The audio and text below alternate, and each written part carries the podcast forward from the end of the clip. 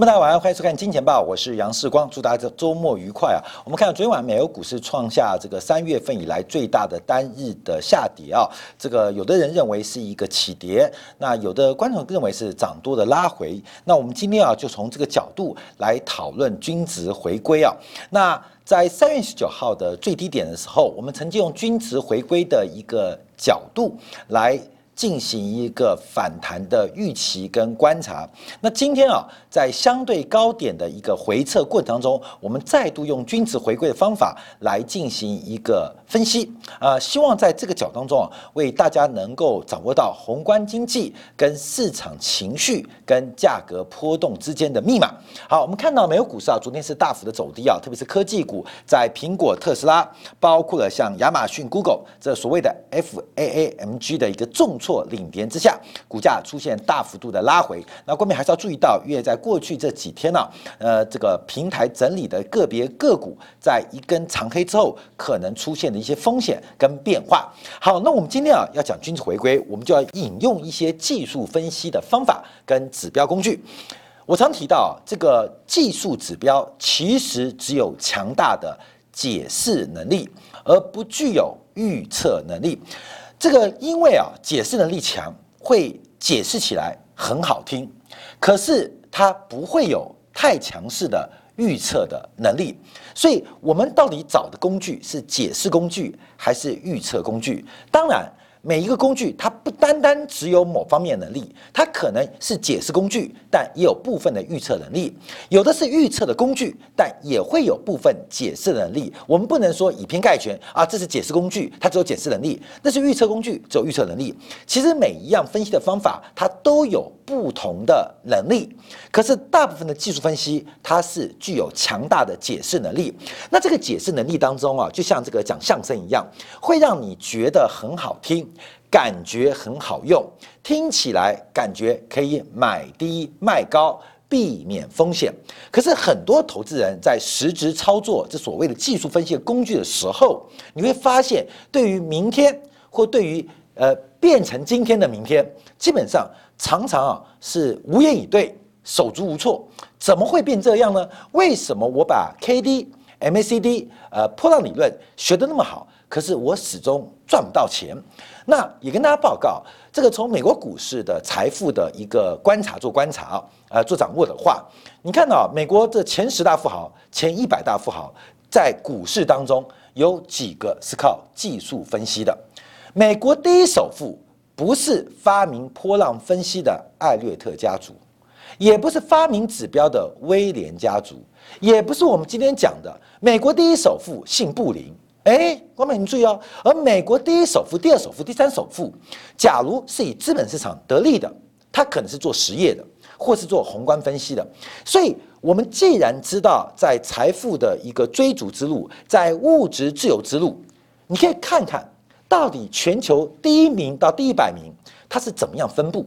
假如哇，我们看到前十名啊，美国前十名大概沃尔玛占的三分之一啊。过去传长期来讲。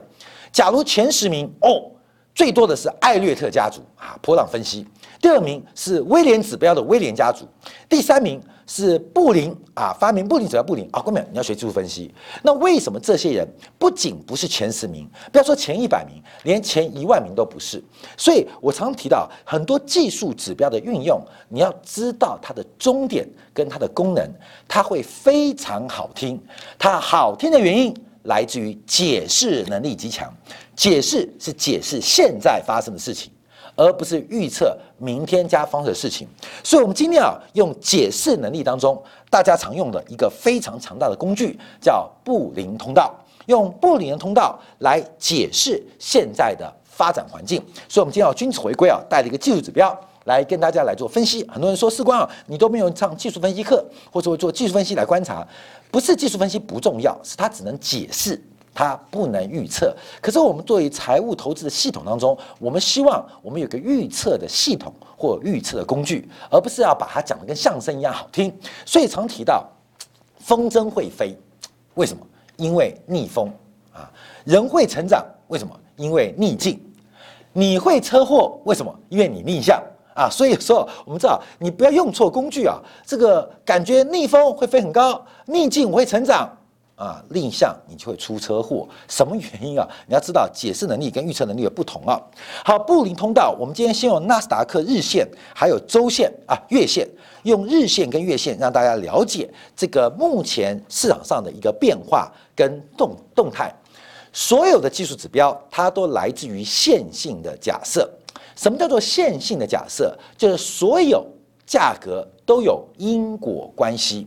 今天收出了一个变盘的十字星，那明天必然不啦不啦不啦不啦不啦。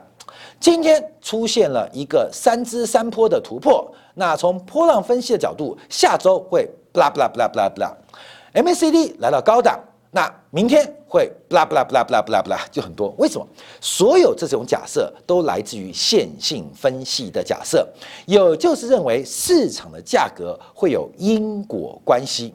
这个因果关系就很特别，各位，因果关系就很特别。股票市场的价格的发生是因果关系吗？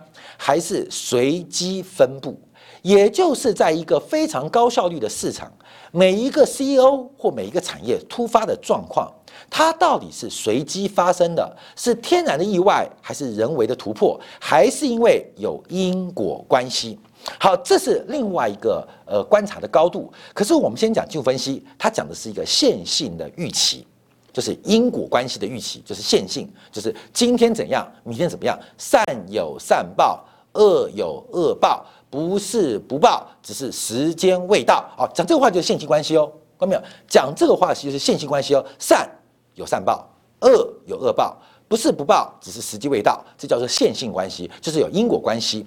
线性关系还有线性预期，线性关系还有线性预期。先抓出了一条线性的关系，恶就会有恶报，善就会有善报，那再做出个预期。所以在线性分当中有预期有关系。啊，要分成两个结构来做一个观察哦，所以这个按照线性预期跟线性关系的假设前提之下，我们要来用一些呃工具来进行现在状况的一个解读，不是预测哦，是来进行解释，到底现在的投资人面对的风险跟利润的期望中间有多大的落差。我们要就因果关系跟线性预期、线性关系来进行分析。当然，市场价格会不会是线性？哦，我再次强调，它是另外一个高度问题啊，效率市场、呃，半效率市场或是强效率市场，那是另外一个层次问题。我们今天不在我们内容讨论，我们只利用美国股市昨天的一个大幅的修正或下跌或是崩盘的开始啊，我们用这个故事啊，用做观察。因为没有一天，就算你空到了，又怎样？又怎样？你赚到昨天满满的一根。放空的这个报这个红利，能改变你一生的财富吗？我认为不会，我认为机会不大。你做到整波段的多头，你能够在下一波的波段呢，能够趋吉避凶吗？我认为也不会，我认为也不会。能够从低点报到现在的，昨天一定也跑不掉。那能够在昨天放空的，可能在前段就已经卖光，也开始放空了。所以，其实在这个投资当中啊，其实系统性思考在长期期发展很重要。好，所以从布林通道，这个很多投资人知道，很多投资人不知道，我们就当做大家不知道。再讲一遍，这个布林通道它是用统计学的逻辑做一个掌握，在线性假设、在因果关系的预测当中，它中间有条线是用二十天的平均线。来进行一个计算，也就是把过去的线性透过移动平均数的方法来进行从点到线的演绎。所以这个中间这条线就是二十天的平均线，也是一般来讲的月的平均价格，就是月线。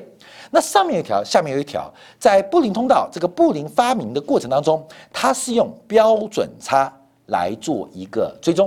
后面有标准差什么概念？就会飞到。几率分布跟统计逻辑，几率分布跟统计逻辑，所以我们看到讲到了几率分布，讲到了统计逻辑，其实很多的技术分析，假如你往下研究，它本身是挑战因果关系的线性假设。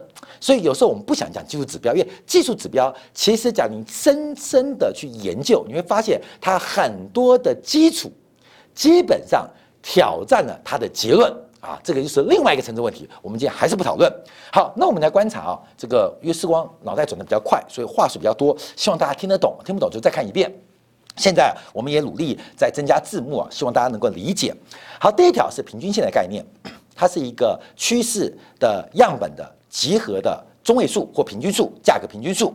那上下两条线 是用标 标准差的一个角色做观察。那标准差什么意思？标准差就第一个，它有一个区间的发生可能，在所有的一个世界当中，我们都当做它是一个中型分布。这是中位数或平均数，所有的事情应该都集中在中位数的两侧来发生。那至于发生在尾端叫长尾效应，前端也叫长尾效应。那这个在统计跟计当中，我们是。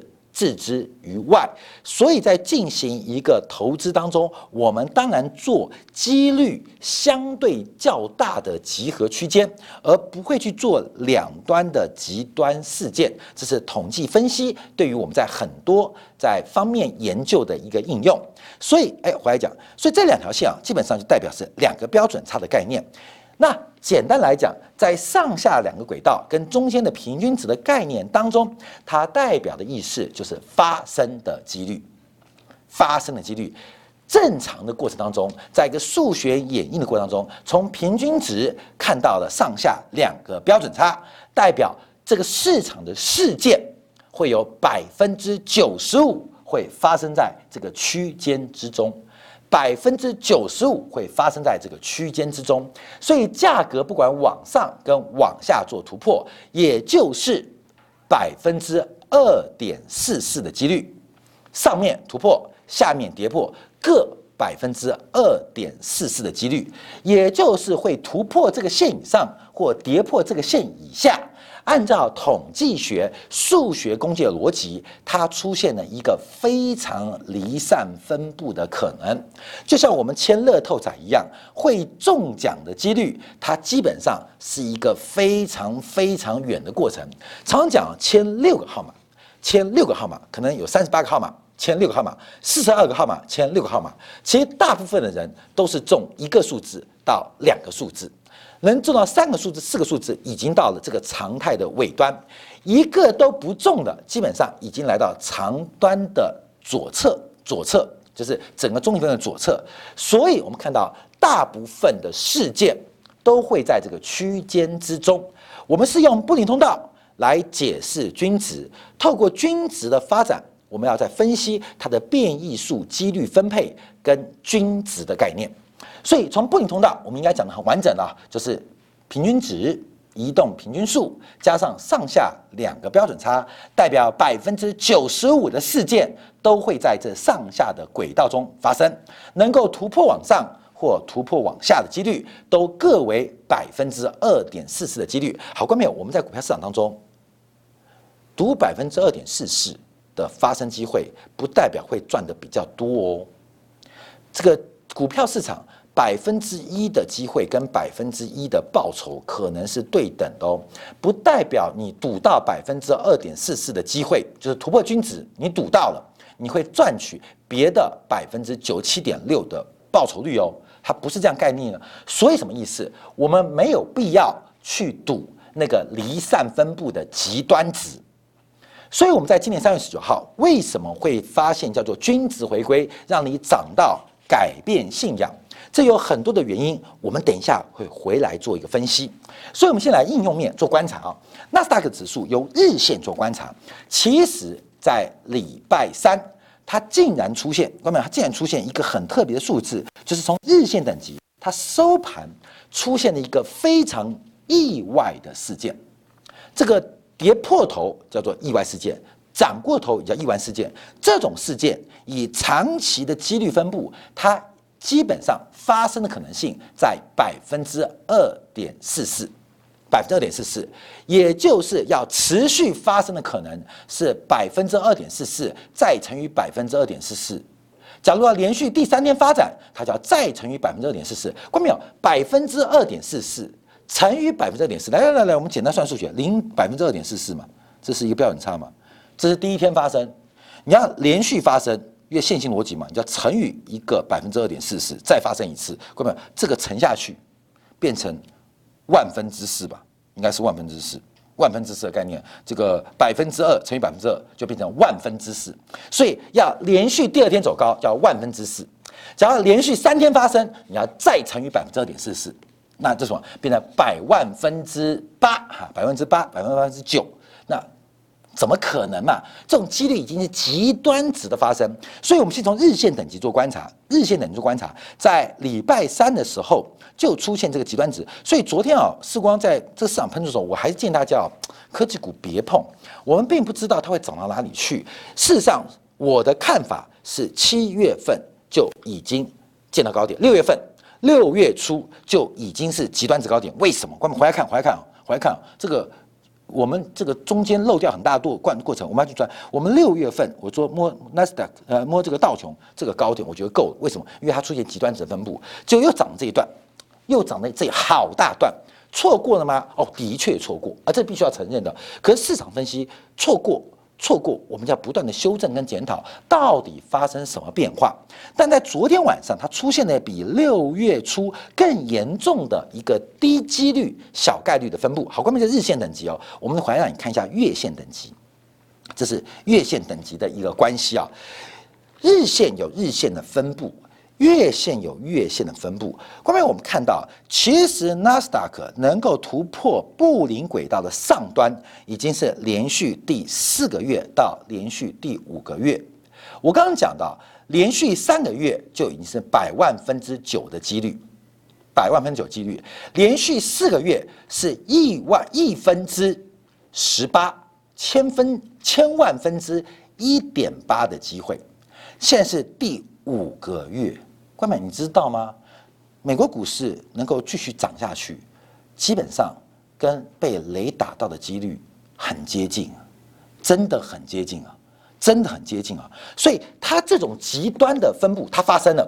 我们用布林通道，关美，你没办法预测，可是你可以解释，就是这个几率越来越小，越来越小，越来越小。所以我们看到上一次发生这种被雷打到的行情在什么时候？在本世纪以来。除了过去这四个月、这四个半月出现过之外，还有一次就是在本世纪初的两千年，也出现了连续五个月的这个呃突破跟标准差以外的事件，我们叫做行情，叫做被雷打到。我们有后来结论什么？我不知道被雷打到，可是投资人最后的结果是跟被雷打到的结果是一样的。是一样的，所以，我们在这个过程当中啊，呃，不断的提大家，我们在呃这个六月份对美国股市看出了一个这个高点，奇怪没有？去看到，因为它已经出现两个月，所以按照我们机遇来讲，是引到了万分之几的级别。那它既然出现了亿分之几的级别，其实是非常恐怖的。外面有所有的市场。所有的世界在社会科学当中，人生都是几率。你为什么会认识杨时光？你为什么会认识你老公？关没有？其实真的是你刻意所为吗？会不会是一个转角当中碰到的一个选项？为什么会是同班同学？为什么是同家公司？关键其实人生很多东西都是按照几率在分配。我们面对的每个事件、每一个事情，它都是几率分配。所以我们在追求什么？追求把握度高的机会，然后放弃把握度小的机会。我们在避免机会大的风险，在掌握机呃风呃机位小的风险。这是一个关系啊，所以市场长期做观察，长期观察，所以现在的发展以数学逻辑，以数学逻辑，其实跟两千年的网络泡沫从五一三二后来跌到一千一百零八点，其实是一样，你知道吗？这是几率问题。那你有很多基本面的理由，哎，讲技术分析又讲基本面了哈，很妙。你有很多理由可以支撑它啊，美国股市不会跌，有几千万种理由。可是从数学的角度，它基本上是非常非常风险。非常非常危险的，赚钱的几率已经到了亿万分之几的几率，赔钱的几率可能来到了十分之九。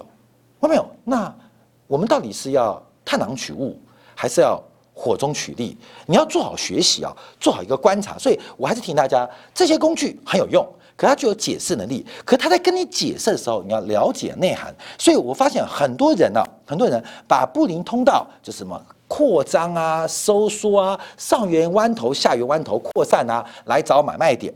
其实本质不难，你只要知道它的本质的数学逻辑就可以掌握了。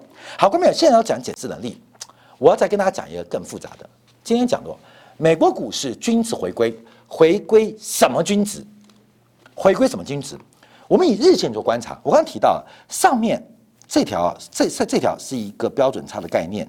下面是一条标准差的概念，所以在这个中间啊，在这个中间的发生呢，就是百分之九十五的概率事件一定在这里发生，那它会扩散变大，随着波动性跟标准差变化会换，那标准差波动性是弹性的哦，跟均线一样是弹性的哦，所以它发生在绿色这个地方，在红色以上跟蓝色以下几率各只有百分之二点四四啊。后面我们讲啊，就是其实啊，那个我们台湾有个叫戴子郎啊，专门教赌博的，专门教赌博叫戴子郎。这个上他课一集要七万块钱，其实讲实在话，他就教你几率啦，其他教你几率的算法。很多人看那个决战二十一点的电影，干嘛算几率嘛？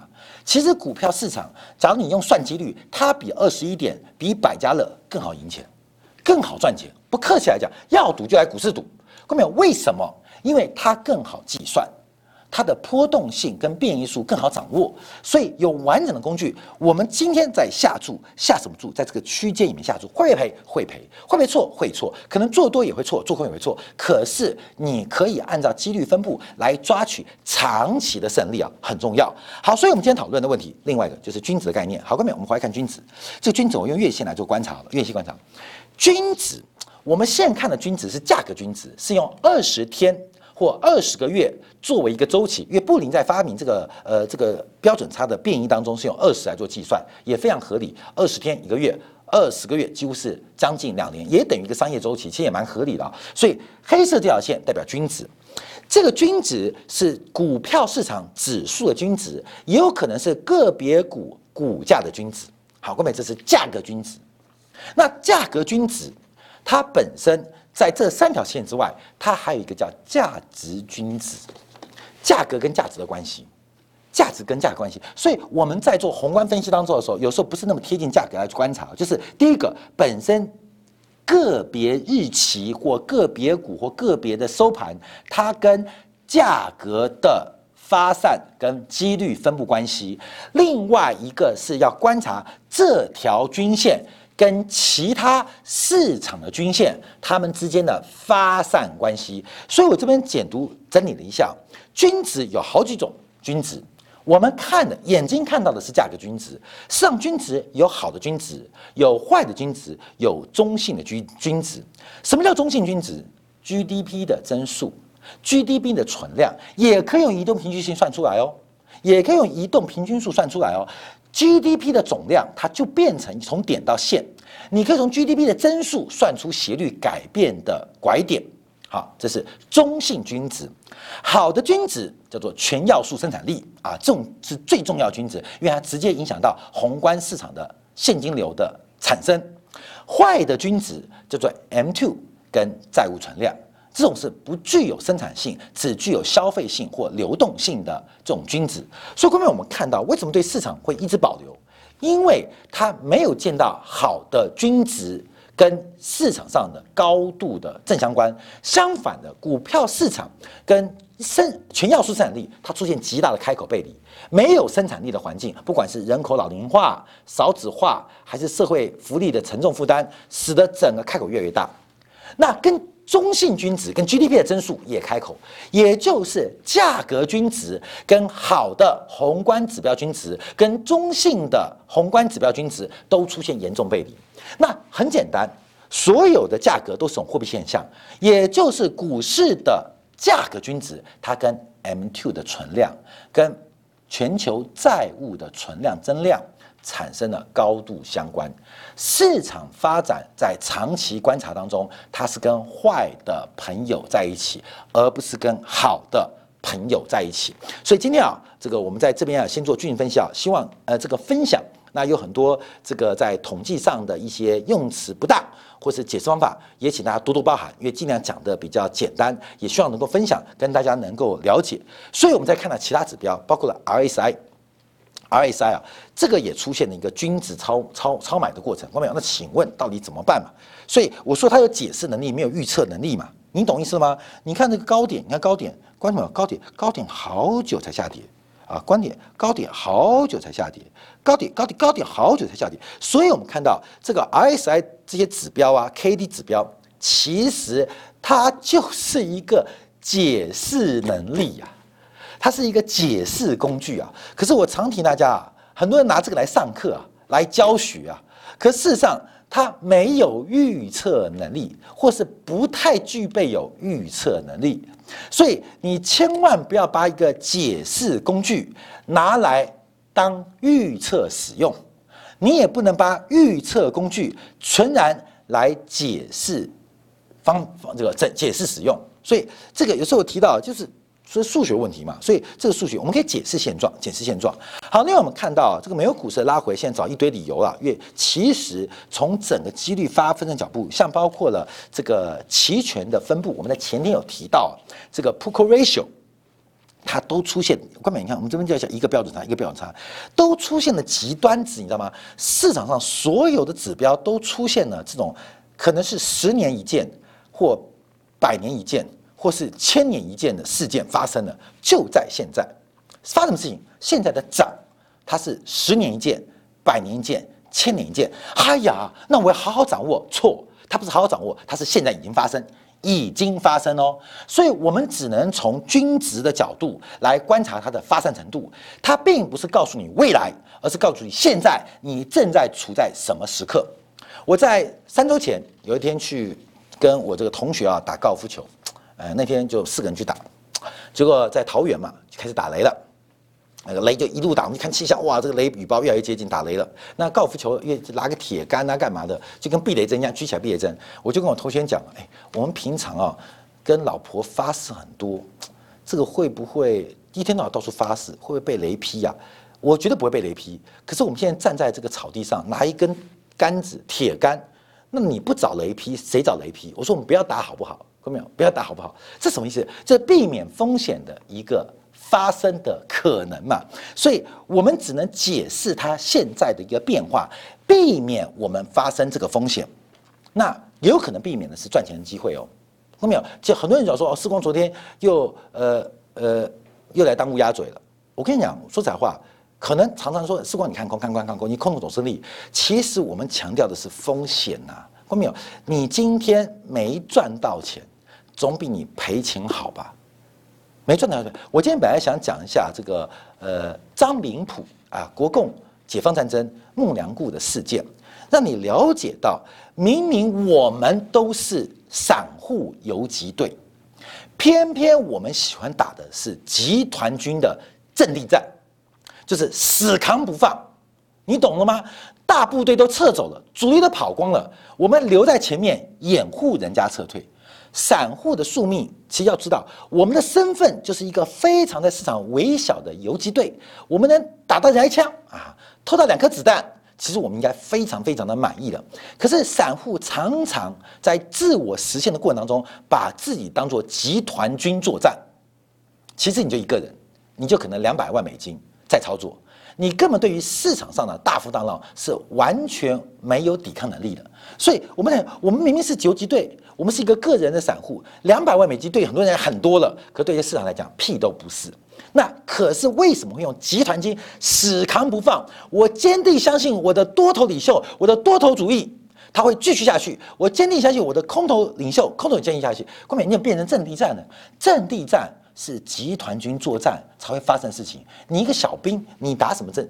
阵地战呢，所以我们看到，我们讲这些东西啊，奇怪没有？今天可能拉回，有可能涨上去，但我们观察是在这个分布的过程当中，真的要远离市场，永保健康。我们看到昨天啊，包括像苹果啊，像特斯拉股价都出现了非常明显的一个拉回。我们补充一下啊，后面其实你看到这个背离其实在早在过去这几个月就已经发生了，包括了上涨的加速跟下跌加速出现了非常严重的背离发展。虽然指数不断攀高，但它已经背离，背离多久？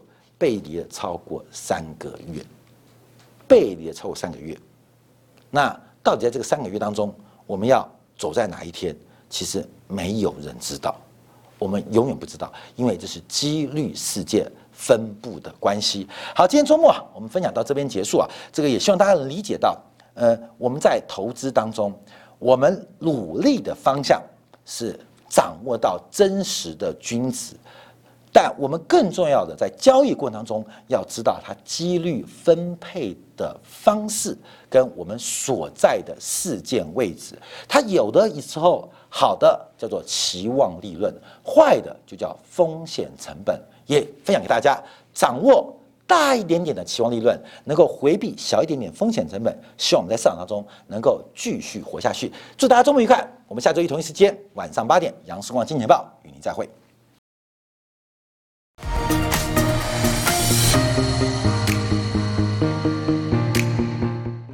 有喜欢以上的影片，记得订阅、点赞、开铃铛，已经关注我哦。